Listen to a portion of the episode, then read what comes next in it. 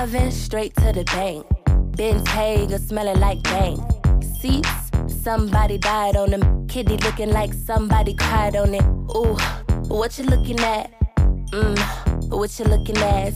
Body like cinnamon roll. Icing on the top, if you got it, let's go. Pills, berry, pills, berry, pills, berry.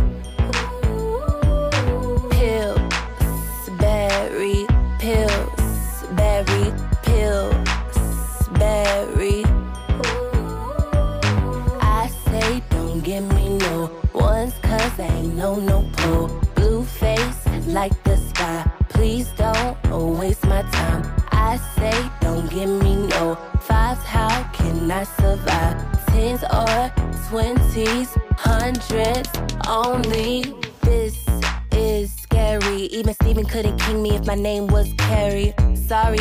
Yes, I was rude. Real down chick, Carolina attitude. Jimmy came with the shoes, and I ain't have to choose. If you got the money, then I got the moves. Yes, I got mines, but I'm spending yours. Bake more biscuits, hide the rest in a drawer. Pills, berry, pills, berry, pills, berry.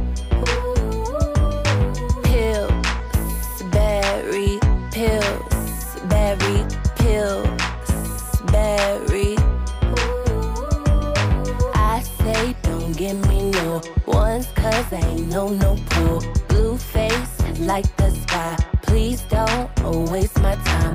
I say don't give me no fives. How can I survive?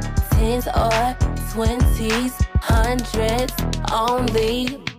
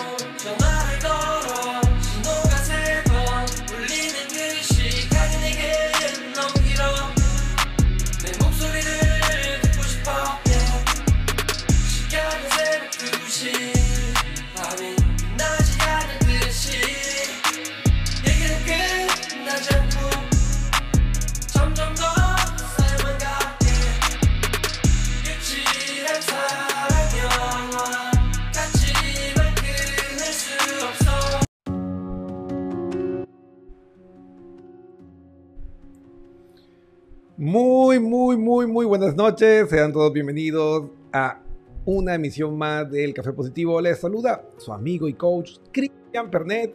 Y pues estamos muy contentos de poder estar aquí con ustedes compartiendo un espacio como este para hablar de un tema pues que yo creo que mm, nunca se acaba, un tema eterno y es sobre el amor, pero no vamos a hablar de el amor genérico, vamos a hablar de ese amor romántico, pero eh, viendo la definición neurocientífica que nos acercaría a ese amor maduro, ese amor que nos puede durar toda la vida y que sin duda es el que todos buscamos, ¿no? Así que pues quiero aprovechar para mandar un saludo súper especial para Miriam Viñán, que se conecta en la sintonía del Café Positivo, Carla Ariana Díaz, también mi querido amigo Juan Gárate, un gusto siempre verlos aquí en la sintonía del Café Positivo. Y bueno, para iniciar, pues siempre es importante hacernos la pregunta del millón de dólares, ¿no? Y la pregunta es, ¿sabemos qué es el amor maduro? ¿Sabemos qué es un amor maduro? Porque tenemos muchos obstáculos para mm, llegar a vivir un amor eh, real, ¿no? Un amor completo, como lo llama Stromberg en su famosa teoría triangular del amor. Y claro, estos obstáculos vienen desde ciertas fallas, por así decirlo, de nuestro cerebro, que en su intento por mantenernos vivos y con las mejores posibilidades de sobrevivir, a veces mete la pata y nos hace pasar por unos malos momentos que nos vuelan la cabeza y nos dejan el corazón fragmentado en mil pedazos. Así que la pregunta es, ¿sabes qué es un amor maduro? Antes de continuar, me gustaría, amigos, que pusieran de qué país y ciudad nos están escuchando para mandar un saludo a todas esas personas que están conectadas en diferentes partes del mundo y pues seguir desarrollando esto. He tenido muchas preguntas, eh, hay muchas personas que me están comentando, me están preguntando sobre sus experiencias del amor. Eh, últimamente, por situaciones que se escapan del control, muchas personas me han preguntado sobre el amor de lejos.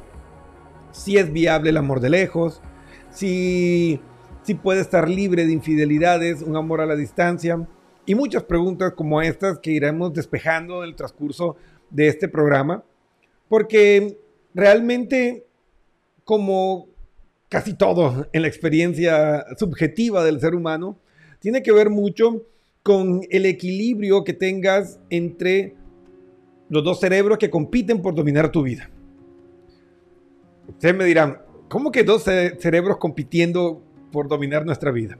Sí, o tenemos, eh, por decirlo así, un, elefante, imagínense ustedes un elefante, fuerte, grandote, pero con una um, inteligencia um, eh, científica, lógica bastante limitada. Estamos hablando del cerebro reptiliano y el límbico.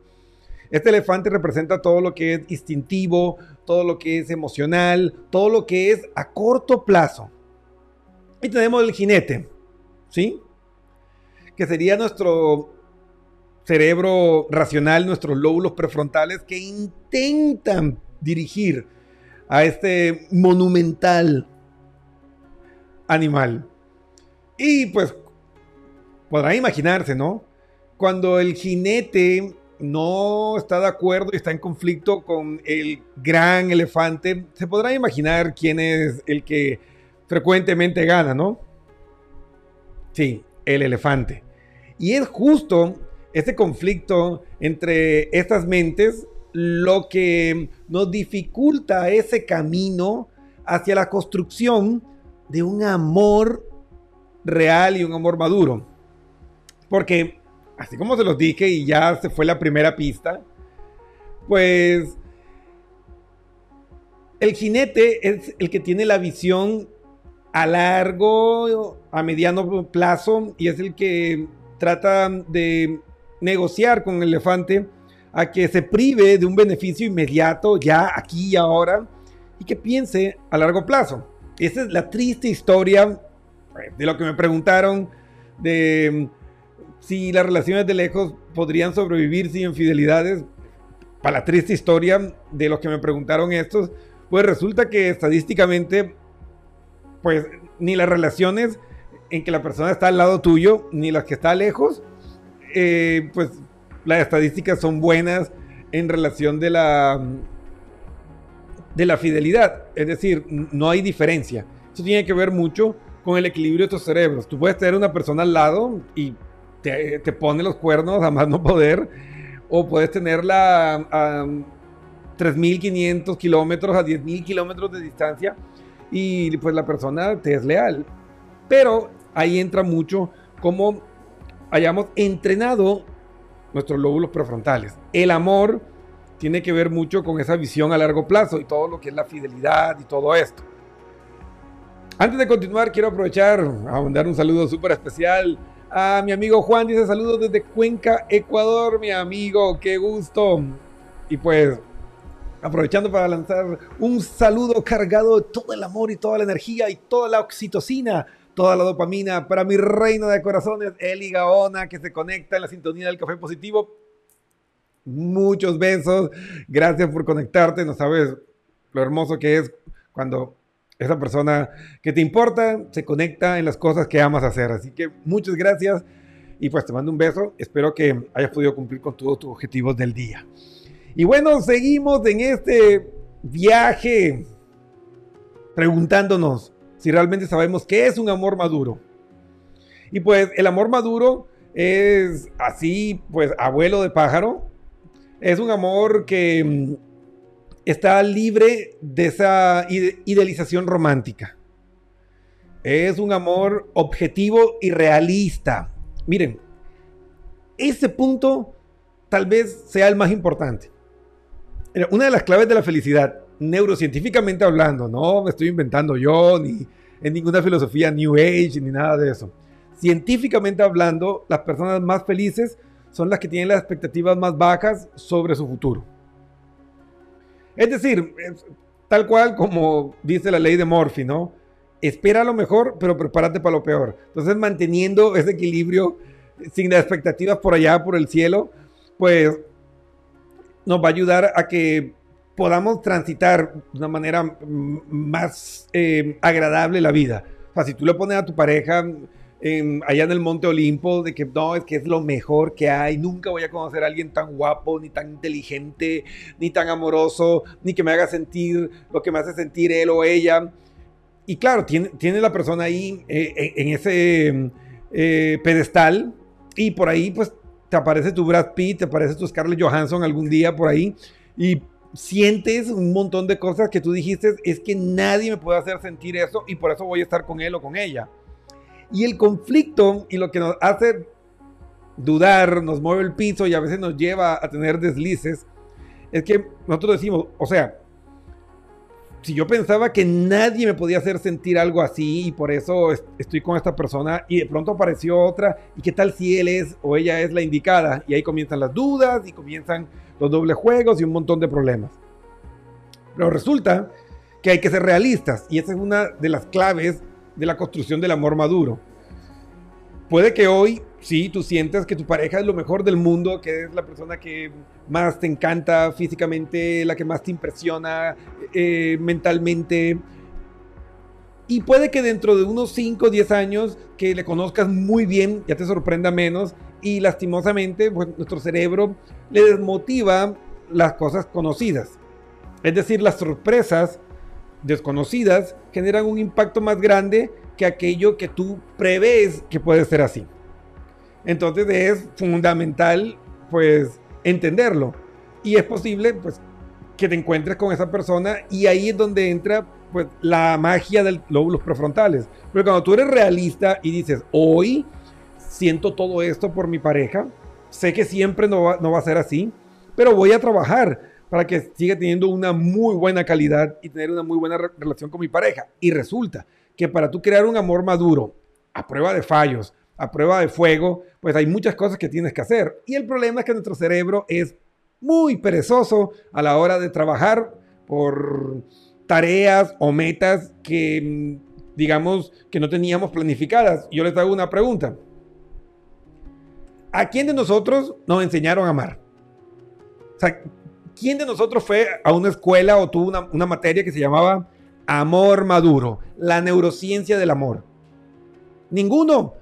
Todos aprendimos los trompicones, aprendimos con el, el, chico, con el vecino, con la vecina, con el compañero de la universidad, embarrándola, creyendo en mitos urbanos, de que si es afuera no pasa nada, y un montón de cosas así por el estilo.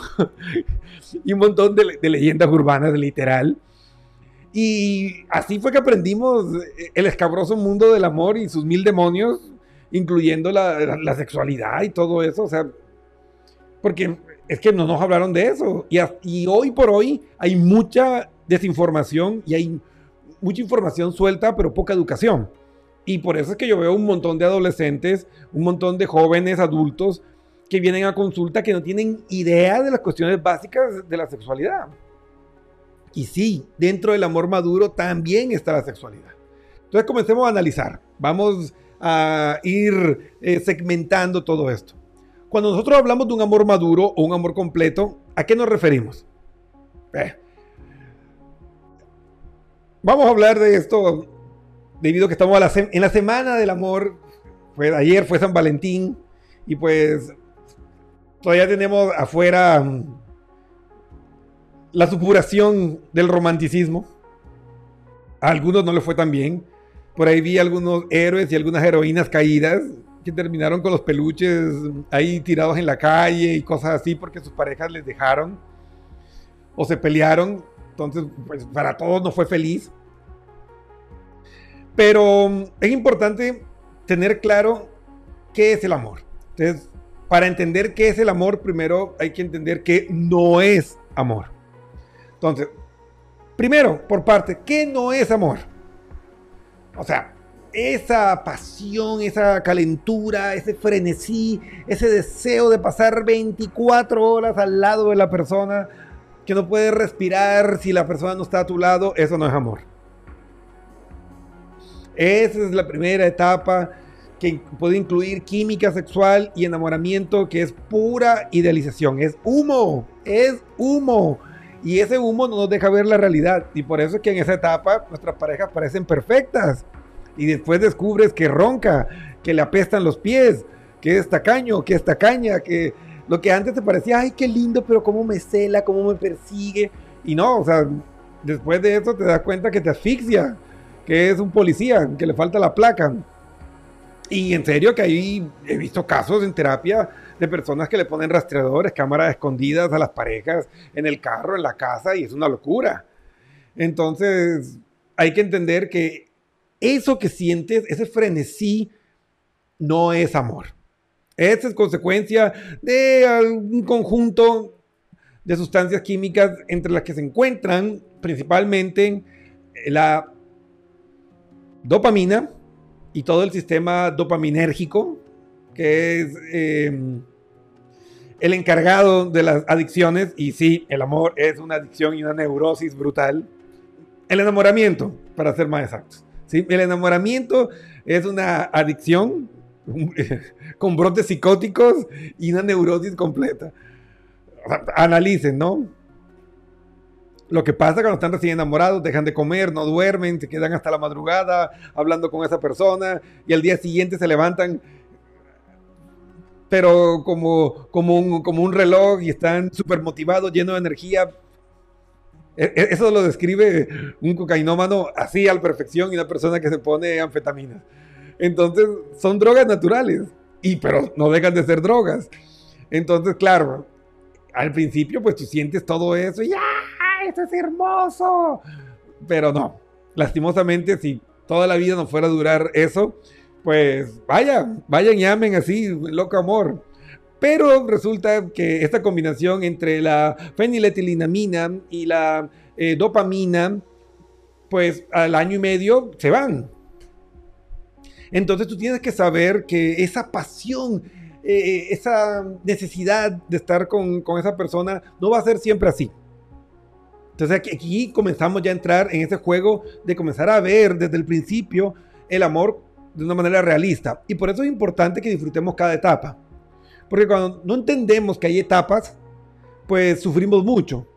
Entonces la primera etapa es esta del enamoramiento, eh, de, esa, de ese frenesí, de ese sentimiento visceral, impulsivo, pasional, regido por la feniletilinamina y la dopamina y este sistema dopaminérgico que es el que nos hace un relajo completo en la vida, del cerebro y todo. Y miren, esto es algo que yo aprendí mucho tiempo después y le dio sentido a todo.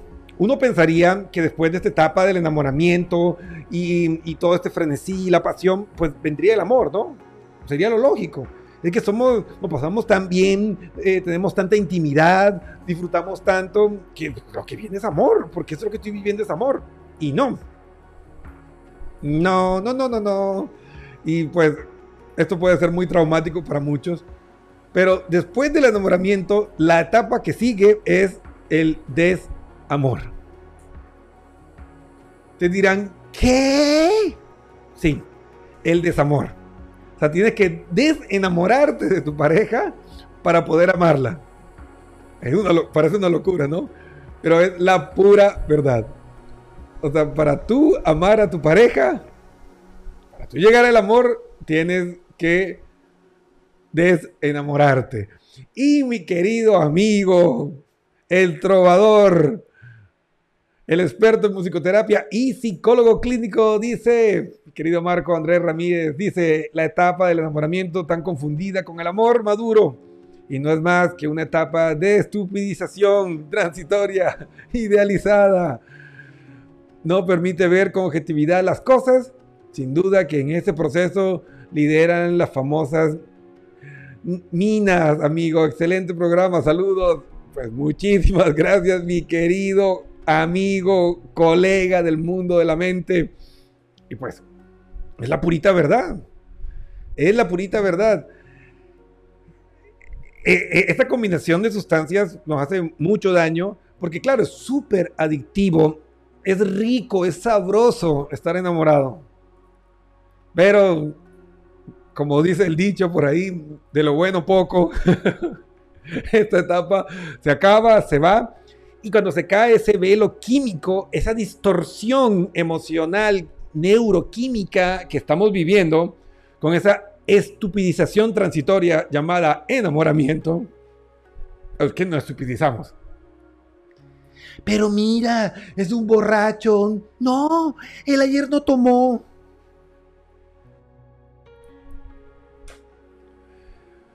Eh, si comenzamos a hacer memoria de todas las veces que vimos señales de que las cosas no iban bien o que la persona no tenía las aptitudes o las actitudes que nosotros buscamos, pero nos metimos de cabeza, pues podríamos escribir un libro de los errores en la búsqueda del amor. Entonces, cuando estas hormonas se van, llegas al árido y desértico desamor. El desamor es cuando ves la realidad. Cuando se cae ese ser idealizado que creaste tú, ojo, y te tienes que enfrentar al ser real. A ese ser humano con defectos y con virtudes. Y pues ahí es donde viene la pregunta del millón de dólares. La pregunta que te puede dar la llave para abrir la puerta del amor maduro. Tan, tan, tan. Venga esos redobles. Y la pregunta es, si aquello que te molesta tanto de tu pareja nunca lo cambiara, ¿podrías seguir el resto de tu vida con esa persona y ser feliz? Si la respuesta es no, pues tienes que sentarte con tu pareja y decirle, mira, esta actitud es, o esta actitud o esta situación yo no la puedo tolerar, va en contra de mi escala de valores, entonces tenemos dos caminos. O trabajamos para solucionar y cambiar esto, o terminamos que cada cual siga su propio camino. Son los únicos dos caminos que te quedan en el desamor, por lo menos los constructivos, porque hay un tercer camino que es hacerte el tonto, hacerte el pendejo, seguir ahí y sufrir y entrar en la lista de los mártires del amor. Y ahí sí, pues, podrás darte gusto con el millón de canciones que hay para esos amores tóxicos, ¿no? Es que si tú analizas, pues el arte está lleno de personas que no hicieron la pregunta correcta, que tenían esa fantasía de que el otro por amor iba a cambiar. Y no. O sea, nadie tiene que cambiar por ti. Es una decisión que el otro tomará en algún momento. Y por eso es fundamental, así se te haga tripas del... Así tenga que hacer de tripas corazón para decirle a la persona, mira, si no cambias esto, terminamos. Y por dentro tú estés, ay, Diosito, que, que, que cambie, que diga, sí, mi amor, yo quiero. Pero es necesario empujarnos, activar nuestra función ejecutiva de nuestro cerebro, nuestros lóbulos prefrontales y obligarnos a ser objetivos y realistas y ponerle los puntos claros a nuestras parejas. Porque solo a través de ese camino es que nosotros pues vamos a poder permitirle a nuestra pareja saber dónde está realmente parado. Porque uno de los enemigos silenciosos del amor maduro es la falta de comunicación. Porque nos quedamos callados, porque en esa fase idealizada del enamoramiento, tienes miedo de decir realmente lo que no te gusta porque tienes miedo de romper la magia. Y resulta que el remedio resulta peor que la, enfermedad. Porque al quedarte callado o callada, le estás privando la oportunidad al otro de cambiar. Y puede que esa situación, esa conducta tóxica, haya estado generando lesiones emocionales y psicológicas en ti día tras día tras día. Y ya pues cuando llega al punto de decirle, pues hay que cambiar, ya estás emocionalmente agotado y pues ya no tienes la fuerza para esperar o aguantar que se dé el cambio. Entonces por eso es importante que desde el principio nos sentemos con nuestra pareja y les digamos claramente lo que no necesitamos en el amor. Porque el amor es como los zapatos, es a la medida. O si no, hagan memoria del cuento de Cenicienta, ¿no? O sea, si ustedes se van a cortar, a mutilar trozos de su pie para que les entre el zapato, o sea, usted imagínense el dolor que debe ser eso. Si uno con una vejiga está uno ya el cojo que no puede ni caminar, ahora imagínate que te cortes un dedo un trozo de talón y que te metas un zapato apretado ahí. No, eso es un sufrimiento, es un suplicio, es una tortura. Y en eso se convierte el amor cuando no lo ajustamos a nuestra medida. No es ser egoístas, es ser realistas. No quiere decir que si una persona no encaja contigo, él es malo o ella es mala. Sencillamente no es para ti. Y te puede encantar la marca, te puede encantar el color, te puede encantar el modelo. Y tú dices, ay, pues me encanta ese zapato, yo quiero, yo lo quiero. ¿Y qué talla eres? No, yo soy 38. Ah, pero que solo tenemos 35. Por más que te encante el modelo, el color, el diseño, eh, que sea la marca favorita, no te va a funcionar. A menos que quieras sufrir. Y cuando lo vemos así, pues entendemos por qué nos ha ido tan mal en nuestras historias pasadas del amor y por qué hemos sufrido tanto. Porque vemos zapatos que no, sean, que no están a nuestra medida, que no se amoldan a nuestra realidad y pues terminamos destrozándolos. O como me, decía, me dijo alguna vez un amigo cuando le contesté analogía, me dije, Cristian, a veces es nuestra talla, pero tú necesitas irte a caminar a la montaña y, y pues te consigues unos tacones. O sea, ¿tú te imaginas lo que es hacer un, una caminata en la montaña en tacones? Pues peligroso, y, y, pues súper doloroso. Puedes tener un esguince, torcerte un tobillo, te puede pasar un montón de cosas. Entonces, el calzado inadecuado para tu necesidad también representa un peligro, siguiendo la analogía, ¿no? Entonces, si tú eliges a una persona que pueda tener ciertas características o puede, puede ser lo que, lo que a ti te gusta y que cumpla con eso, pero no está alineado con tus objetivos actuales, no te va a funcionar por ejemplo, no, es que yo, mi objetivo ahorita es sacar mi maestría, eh, seguir creciendo mi carrera profesional, entonces tengo que enfocarme en eso y encuentro una persona que te encanta, hermoso, hermosa, uy, que te activa la química, em, la, dopamina se te chorrea por los oídos, la oxitocina te sale por los lagrimales, mejor dicho, te mueve el piso, te toca y tú te quieres morir pero está en la época que solo quiere ir a fiestas, solo quiere tomar, no quiere tomarse nada en serio. Y claro, no te va a funcionar, porque te va a convertir en un lastre para tu objetivo. Entonces, ahí viene la pregunta, y aquí donde entra lo que les comentaba al principio del elefante y el jinete. El elefante representa nuestros cerebros primitivos, el reptiliano, el mamífero, y el jinete, que es el que tiene que guiarle entonces la pregunta es, ok, esta realidad que estoy viviendo con este chico, esta chica que me fascina, que me encanta, ¿me acerca o me aleja de quien yo quiero ser? Si la pregunta es, ¿me acerca? Dale, estás por el camino correcto. Es el, el calzado adecuado, el color y las características según tu necesidad. Pero si la respuesta es no, regresamos. Tienes dos opciones. Hablar con la persona, explicarle, porque él también tiene derecho a decir, mira, yo paro esto porque yo considero que vale más este viaje eh, del amor contigo que yo seguir en estas distracciones eh, triviales. Eh, puede pasar. O puede que te diga que no.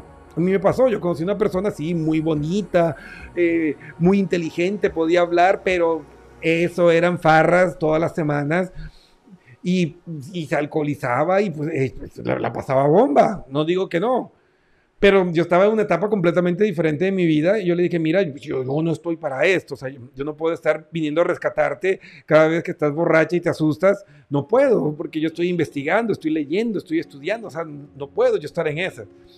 Y pues la respuesta magistral de la persona fue, mira, yo soy feliz así, entonces o me quieres así o ahí quedamos, pues ahí quedamos y todos bien. Y luego, luego, pues apareció la persona que se acoplaba perfectamente a mí y pues, caso curioso, eh, hoy es mi prometida. sí, estoy hablando de la reina de corazones.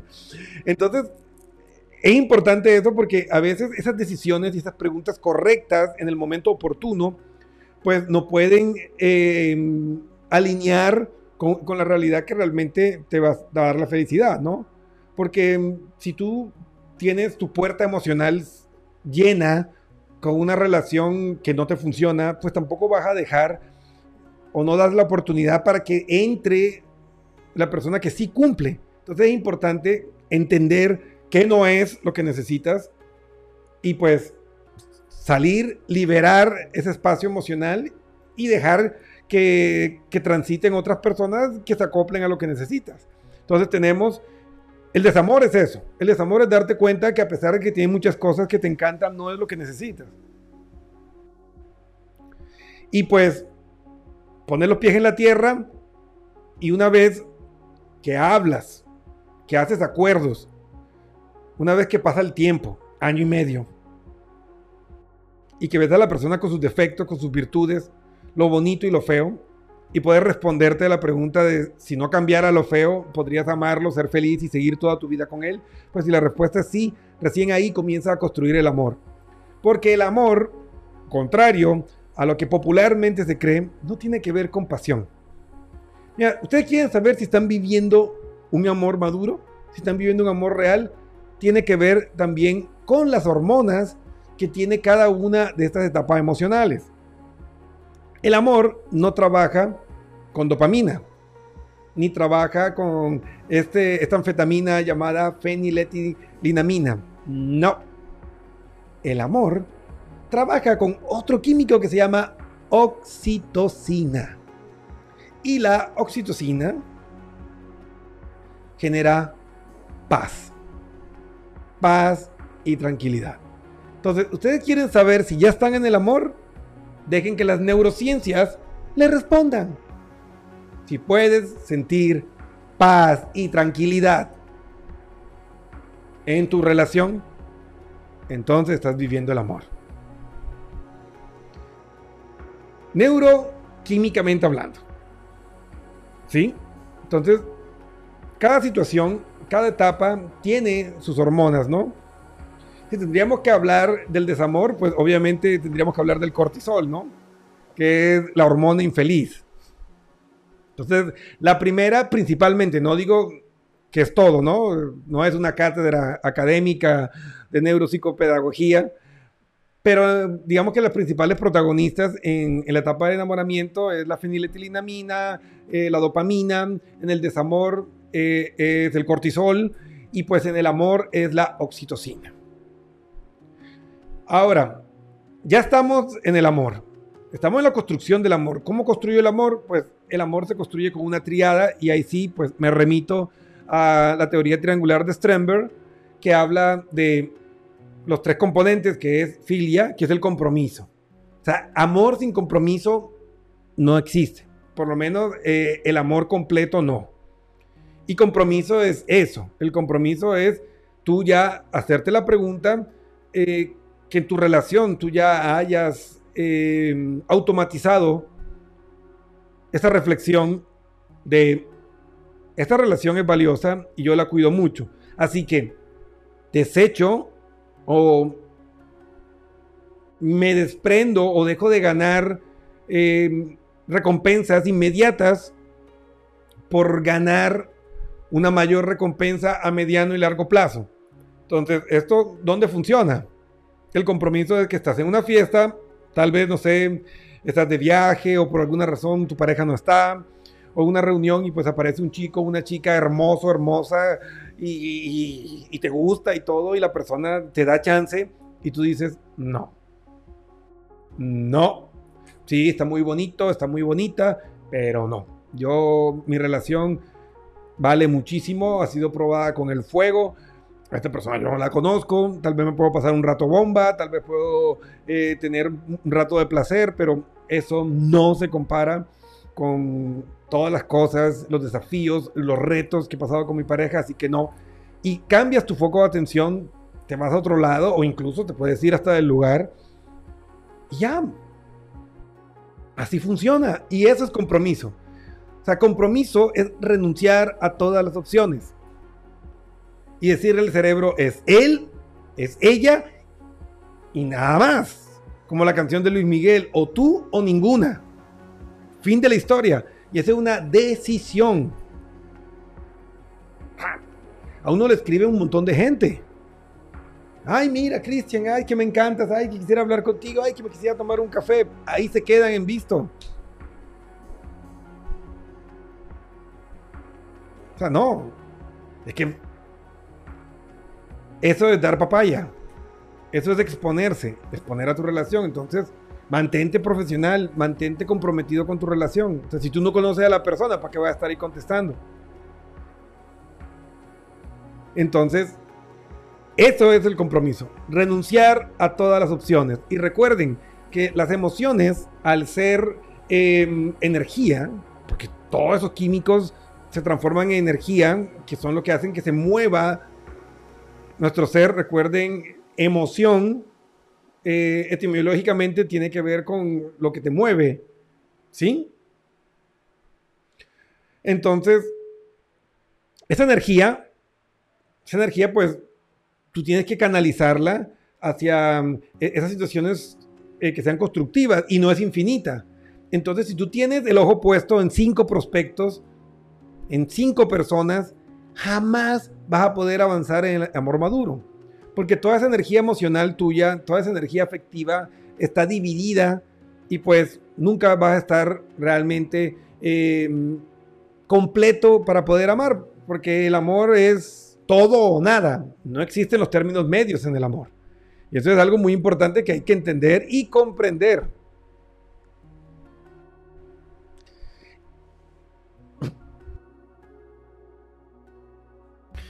Perdón, perdón, de la emoción se me fue eh, la saliva por, por el camino viejo. Entonces, cuando nosotros entendemos que es fundamental comprometernos y renunciar a todas las demás opciones para poder avanzar en el amor, pues ya sabemos si estamos haciendo bien las cosas o mal. Porque el problema es que hay personas que viven siempre con el plan B. O sea, tienen su relación que les va bien y todo, pero siempre están hablando y están ahí coqueteando y están con las conversaciones jocosas con esa persona que según es tu amigo, pero tú sabes muy bien que quiere otra cosa contigo. O sea, no se hagan los tontos, no se hagan los pendejos.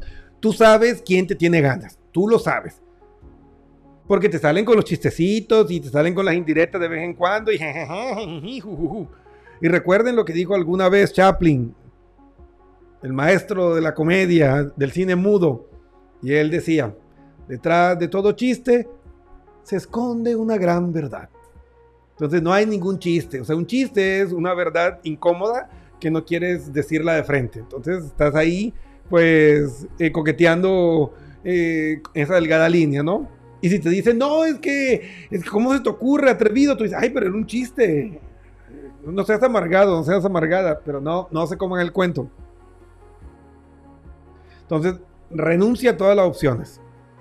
¿Quieres vivir el amor maduro? Renuncia a todas las opciones. Pero, Cristian, ¿y si me va mal? Pues tendrás que perder y sufrir como todos los seres humanos. Porque la toma de una decisión implica el riesgo de salir lastimados. Esa es la vida, ese es el mundo real. Welcome to the real world. Entonces, así. Entonces, el siguiente paso es ágape. Ágape, amistad.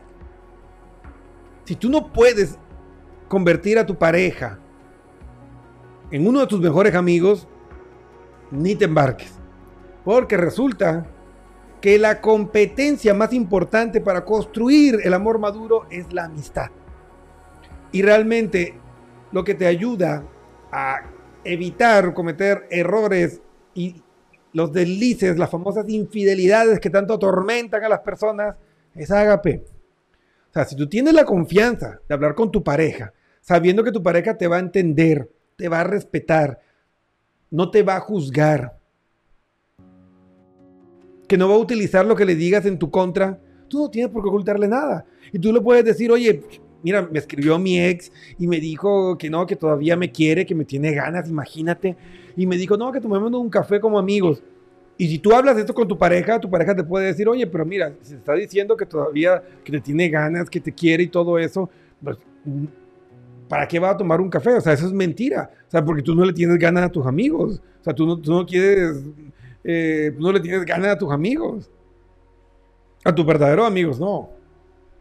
Entonces la pregunta que te hago, o sea, aquí haciendo un role play, simulando la situación, ¿y tú para, qué quieres ir a hablar con él si tú sabes que él no quiere una amistad contigo? O sea, te está diciendo que te quiere, que todavía te quiere, que te tiene ganas, entonces ¿para qué vas?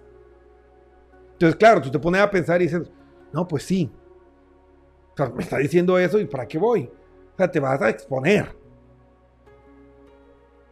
Pero cuando tú tienes la libertad de hablar eso con tu pareja, juntos pueden encontrar mejores soluciones.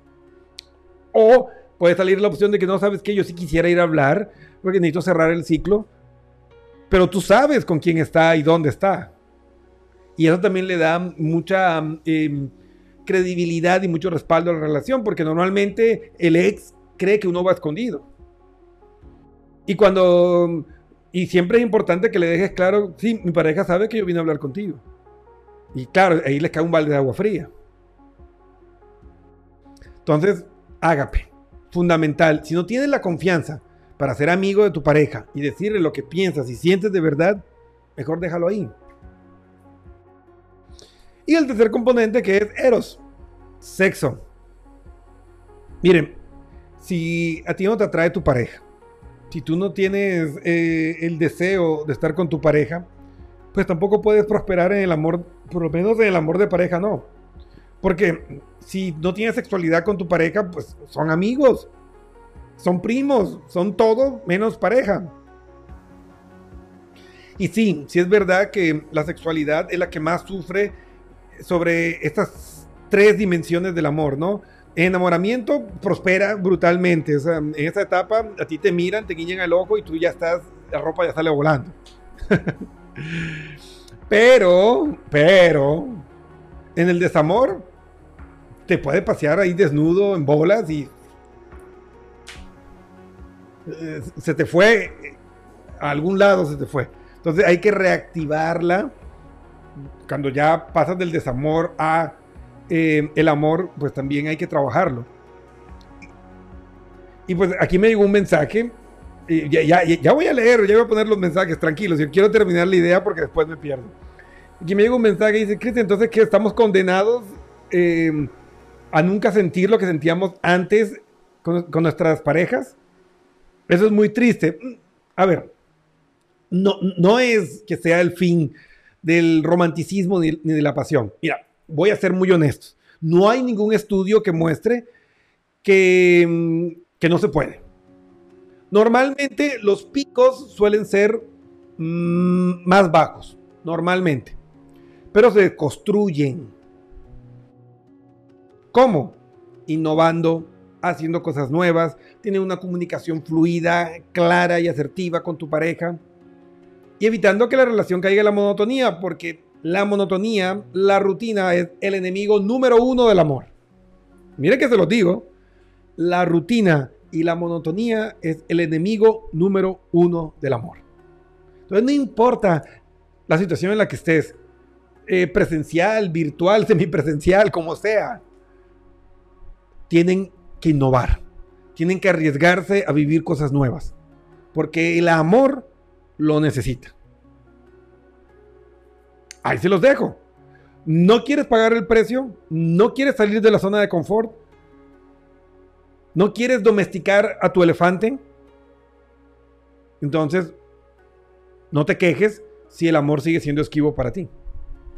No, quejes, no te quejes si todas las relaciones se terminan mal.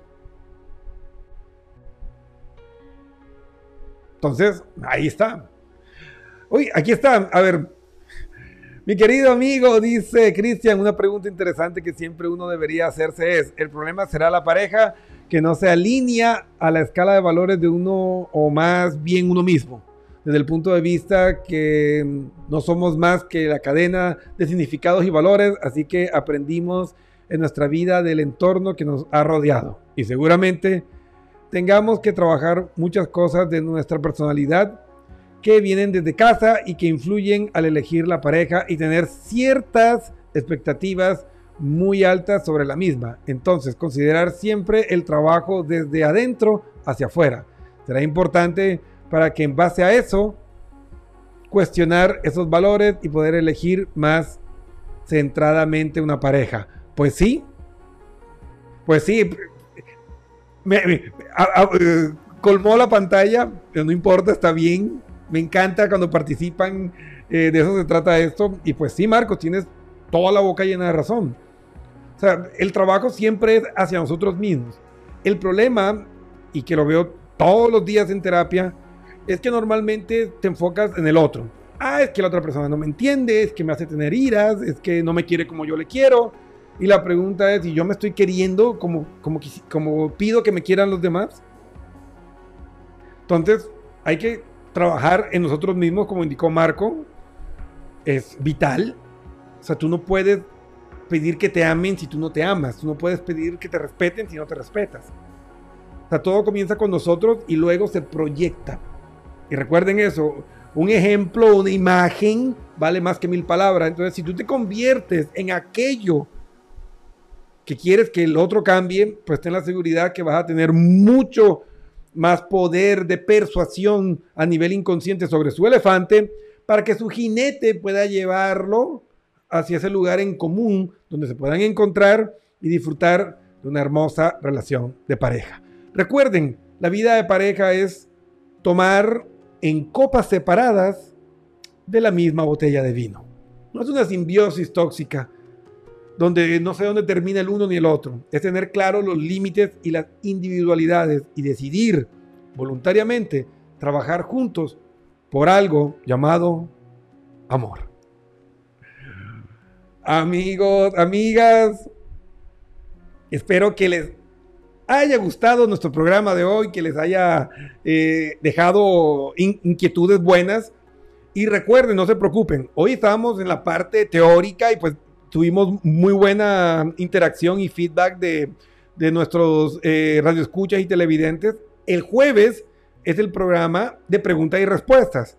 Entonces, me puedes escribir por interno aquí en nuestro canal, nuestro fanpage en, en Facebook o puedes escribirnos en nuestra página web y nos puedes hacer la consulta y nosotros respondemos a sus preguntas, inquietudes y a sus casos el día jueves en vivo. Tranquilos, si no quieren que digamos los nombres, nos ponen ahí Cristian en anónimo y pues manejamos tu caso en anónimo. Vas a tener la oportunidad de tener una evaluación neuropsicológica, neuropsicopedagógica gratuita al aire. Así que aprovechen estas oportunidades. Escriban su caso y lo analizamos aquí en anónimo.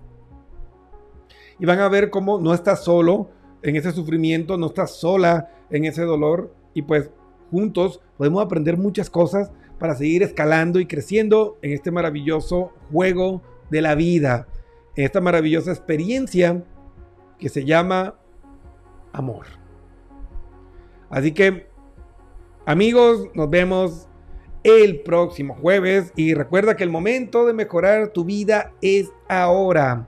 Si pues no logras conseguir que tu relación despegue, que tu relación realmente te haga sentir esa sensación de paz, de tranquilidad que debes sentir en el amor real, escríbenos. Ahí está. www.pernetpnlcoach.com. Hay una pestaña en amarillo que dice quiero hablar contigo, quiero chatear contigo, das clic y nos cuentas, mira Cristian, me está pasando esto y nuestro equipo multidisciplinario te va a contestar y vamos a estar ahí para apoyarte, para educarte emocionalmente, para que puedas gobernar tu vida, tu mundo emocional y también puedas influenciar sobre las personas que te rodean y sin duda crear una mejor vida llena de más éxito, más felicidad y sobre todo mucho más tranquilas. Bueno amigos, amigas, pues recuerden que el Café Positivo volverá el jueves a las 8 pm, así que no se pierdan la cita, envíen sus preguntas y ahí estaremos listos para ustedes. Y pues gracias por vernos, por escucharnos y no olviden suscribirse a nuestros canales en Twitter, YouTube, Instagram, porque de esa forma nos apoyan. Dando un clic, compartiendo el programa, nos ayudan un mundo. Así que danos tu mano y pues síguenos en todas nuestras redes sociales. Muchas gracias y nos vemos el próximo jueves, 8 pm, aquí en el Café Positivo con su amigo y coach, Cristian Pernet.